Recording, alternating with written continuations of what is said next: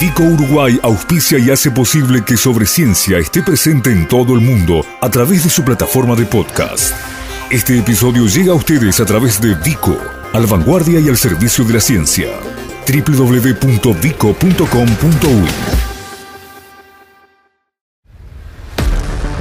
Sobre ciencia en tiempos de coronavirus. Información científica segura y veraz sobre la epidemia de la enfermedad COVID-19. La tarea de los científicos, organismos y centros de investigación uruguayos y los datos actualizados sobre el combate al virus SARS-CoV-2. Sobre ciencia y las radios públicas de Uruguay, difundiendo la ciencia y el conocimiento en la emergencia. La ciencia en Uruguay está atravesando un momento único en su historia. Eh, esto creo que no hay dos maneras de verlo.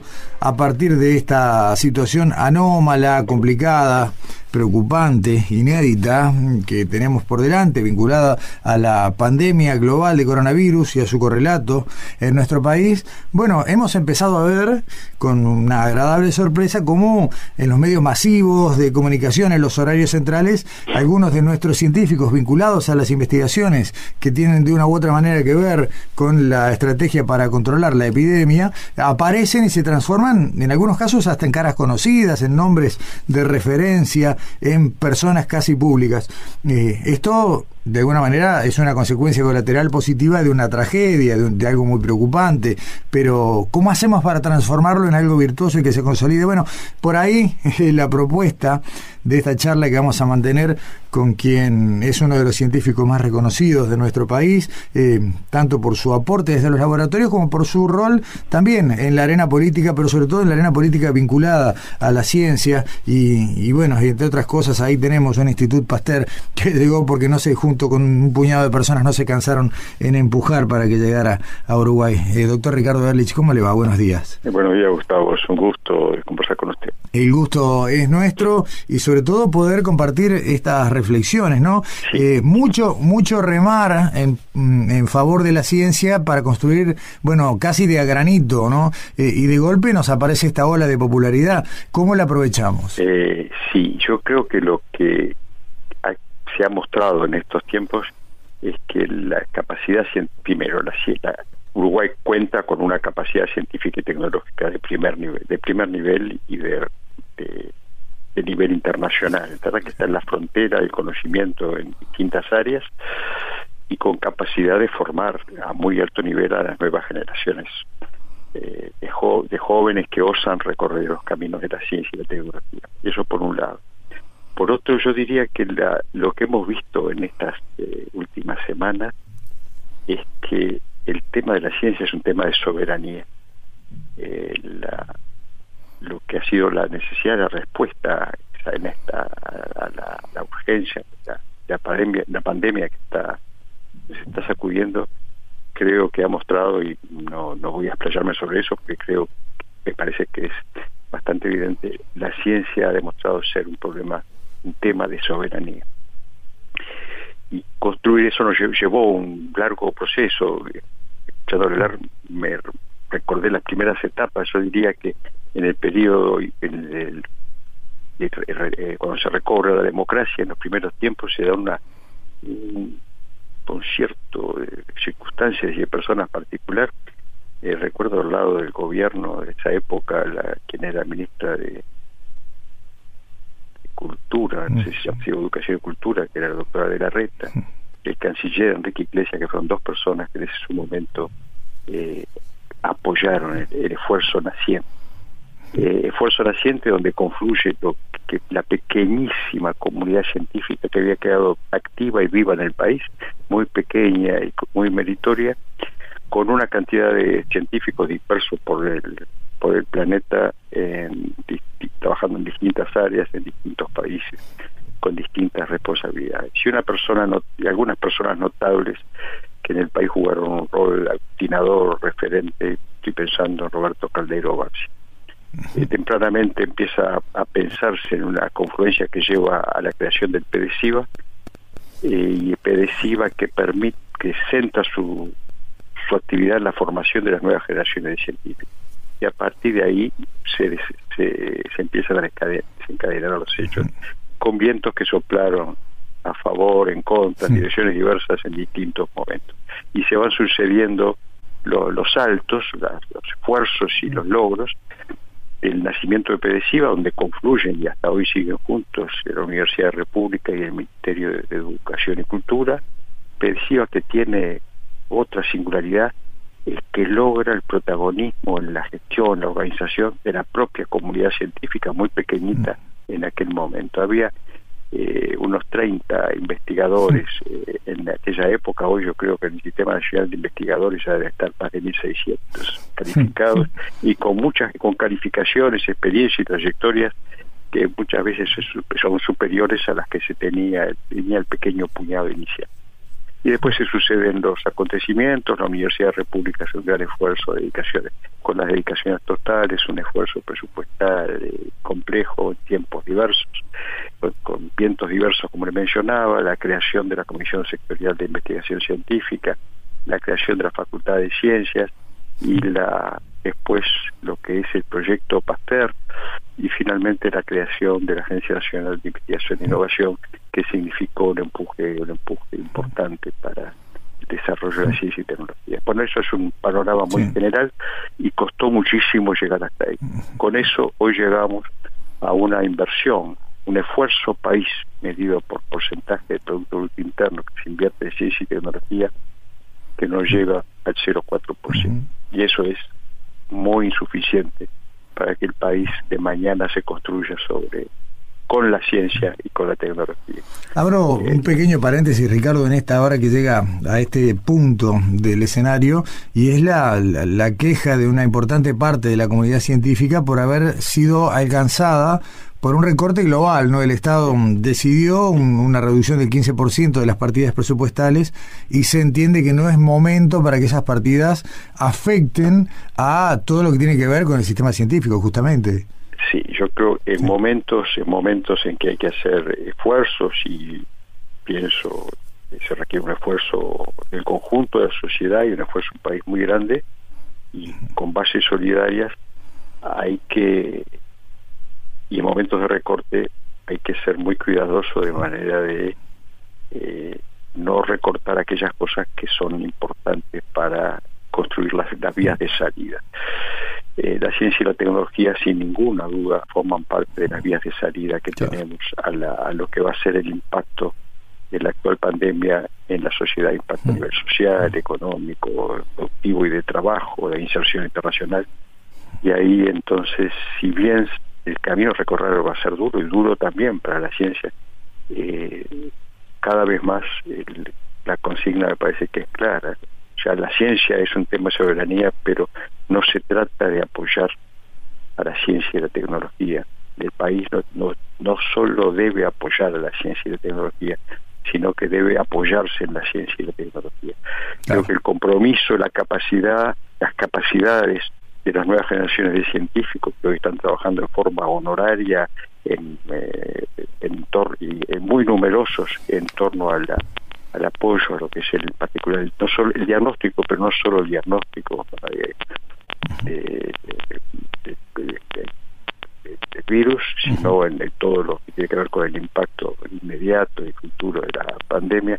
Yo creo que está mostrando la, la cómo la comunidad científica es una carta importante eh, para contar con ella en los planes de construir el país que va a navegar en el mundo post-COVID-19. Está bueno. Eh, Ricardo, acá hay hay dos dimensiones para consolidar este, este momento y transformarlo en una plataforma futuro. Una es la dimensión, bueno, la interacción de la comunidad científica con el sistema político, con todo lo que es la, asignación presupuestal. El andamiaje, sabemos, eh, ha sido público, lo ha dicho en estos micrófonos el ministro de Educación y Cultura, que se viene una reestructura en cuanto a la gobernanza del sistema científico y aparentemente una reestructura profunda. Eh, y por otro lado está la relación con la comunidad, ¿no? Esa, esa idea de eh, popularización de la ciencia, ¿no? que en definitiva implica el concepto de que el ciudadano conozca eh, y haga suyo eh, lo que es la tarea de la comunidad científica, que en definitiva se nutre fundamentalmente de sus propios recursos, no de esos dineros públicos mayoritariamente. ¿Cómo mm, podemos trabajar en este sentido para consolidar estas dos patas? A ver si las dos patas implican tres preguntas. La primera es lo, una reestructura de la institucionalidad de la ciencia que es imprescindible y cuenta con un aval de la comunidad científica de forma importante. Eh, las capacidades, las capacidades institucionales desarrolladas en todos estos años requieren hoy eh, transitar por vías más rápidas el punto de vista de la coordinación interinstitucional, desde el punto de vista de los programas, de las eh, se requiere una nueva institucionalidad acorde con los niveles alcanzados y con los objetivos para nuevas etapas. Eso es un punto.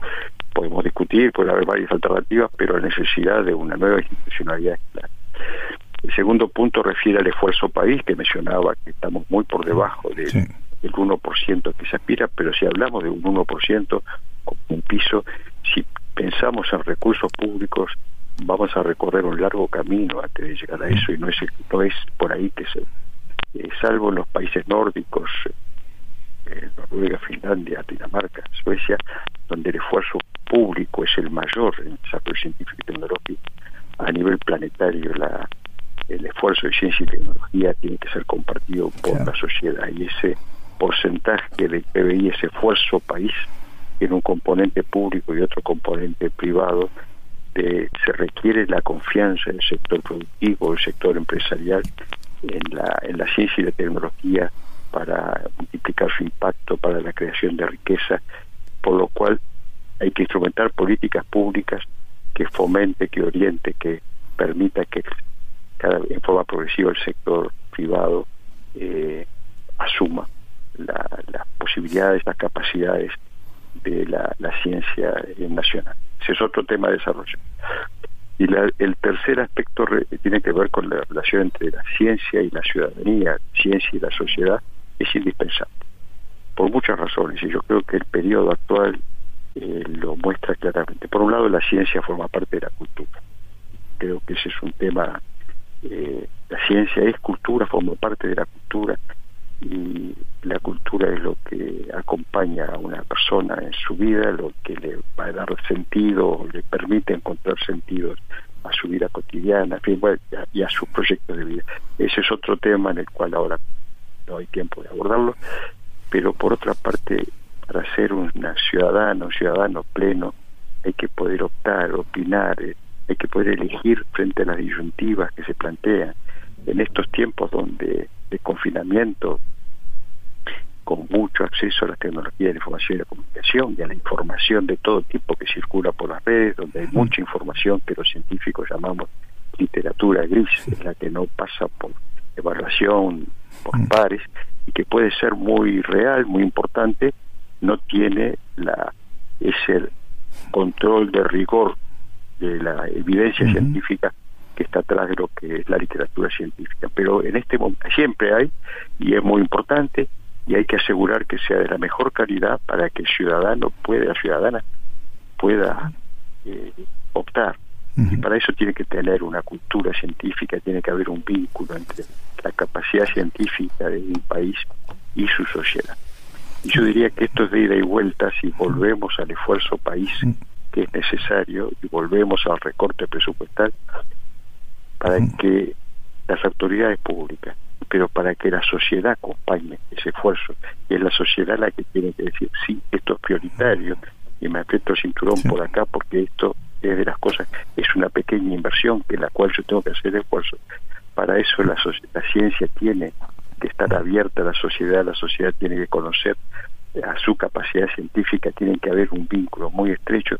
Creo que se viene construyendo eh, en estos tiempos se ha desarrollado aún más, pero esa es una, es una gran tarea y requiere esfuerzo de los dos lados.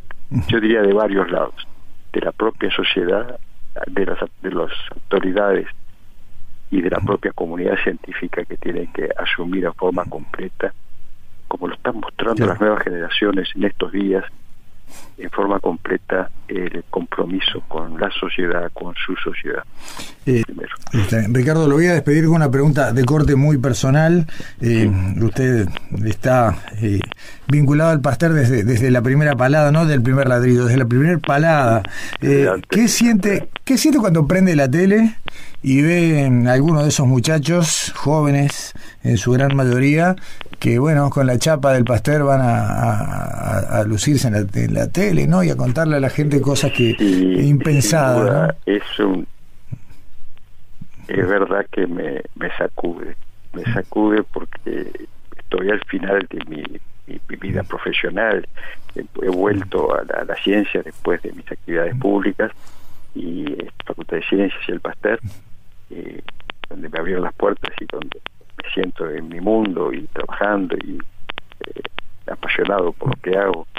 Me ha tocado, volví a mi viejo grupo con mis viejos temas que seguía más o menos durante estos años, pero bajo la dirección de quien fuera uno de mis primeros estudiantes de doctorado, eh, todavía en el exterior, en Francia, que es la doctora Mónica Marín, que es la, la decana de la facultad. Y en el Pasteur me encuentro con todos los eh, con quienes compartimos la, etapa de creación y sobre todo con, con quienes fueron estudiantes de distintas etapas y las nuevas generaciones.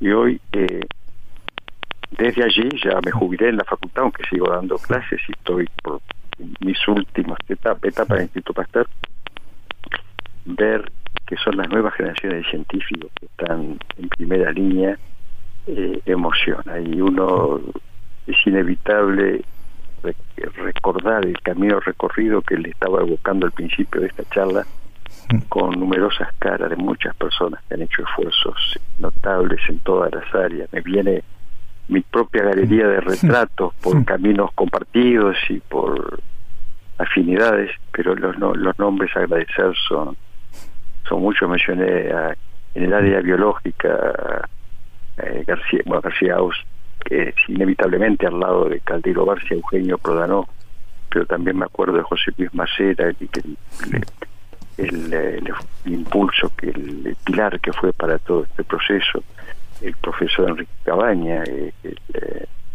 destacado matemático, Mario Shebor, los nombres son Guillermo Higuero, que actualmente está terminando su gestión de embajador de Uruguay en Francia, los nombres son son muchos y se me, vienen todos eh, pensando en las etapas que hemos compartido y viendo estos jóvenes que están comprometidos con el país hay un par de palabras que me parece que quisiera mencionar.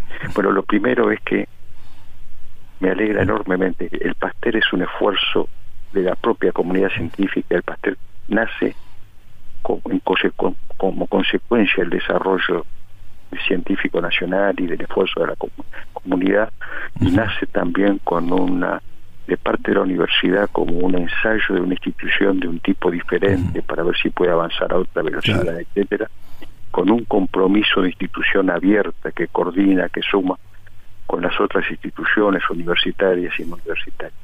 Y esto último que en el papel era muy romántico, hoy lo veo encarnado en estos jóvenes que están trabajando con sin derribando muros institucionales, todos juntos, compartiendo esfuerzos laboratorios y descubriendo una cosa que en ciencia, en un laboratorio, es una cosa, una palabra extraña que es la palabra solidaridad, que es no es solo un compromiso solidario para apoyar eh, un compromiso ético que está muy bien y es muy importante, es ida y vuelta, ese esa forma de trabajar, ese sentimiento eh, da un impulso enorme, uno se siente que pertenece a una comunidad, a una sociedad y recibe recibe de ella una un respaldo, una fuerza.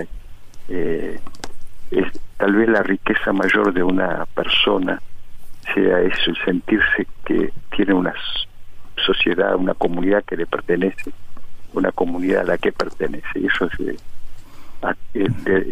acompaña la vida de cada uno y para un científico le creo que da un impulso enorme para seguir adelante contra navegando en todo, en todo tipo de bienes. Está bueno. Doctor, doctor Ricardo Erlich, muchas gracias por estos minutos, por esta charla y bueno, eh, la seguiremos con o sin pandemia. Ha sido, ha sido muy amable, ha sido muy grato conversar con usted, Gustavo, y nos veremos por en, se cruzarán nuestros caminos. Exactamente, aquí o allá. hasta pronto. hasta pronto. ¿Tiene dudas sobre el coronavirus? Sobre ciencia, habilita el WhatsApp 098 2243 32 para recibir sus audios con preguntas sobre la epidemia, las que serán respondidas por los principales expertos de Uruguay. WhatsApp especial de Sobre Ciencia 098 22 43 32